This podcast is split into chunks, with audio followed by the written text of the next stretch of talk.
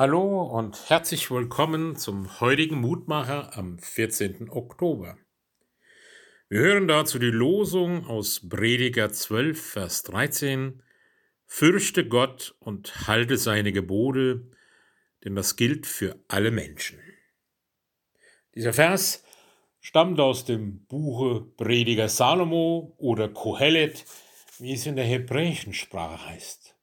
Ein Lehrbuch, das sich darüber Gedanken macht, wie kann Glück entstehen, aber auch wahrnimmt, wie vergänglich Glück ist. Und dass vieles in unserer Welt nicht nur vergänglich, sondern auch eitel und hochmütig ist.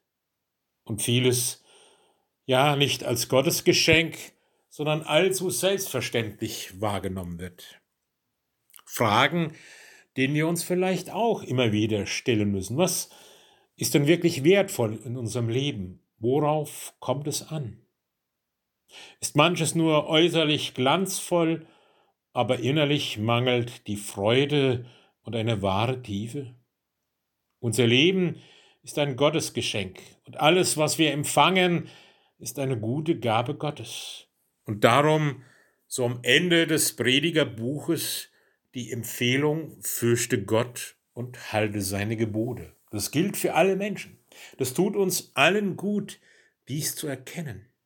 Für uns als Christen sollte das selbstverständlich sein, dass wir wieder neu nach dem tragenden Grund unseres Glaubens fragen und dazu Gottes Wort, die Bibel, in die Hand nehmen. Und sie ruft uns immer wieder ein, Gott zu fürchten.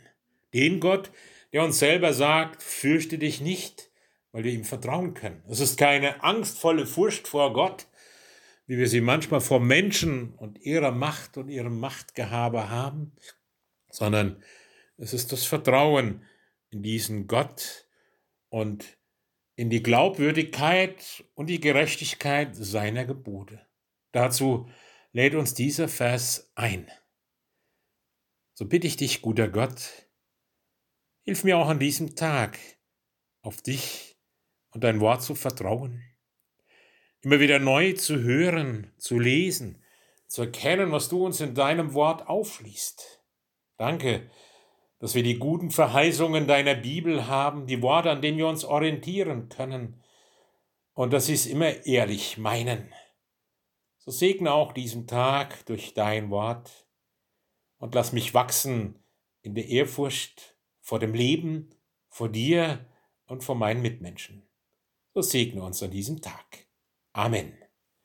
Es grüßt Sie Roland Friedrich Pfarrer.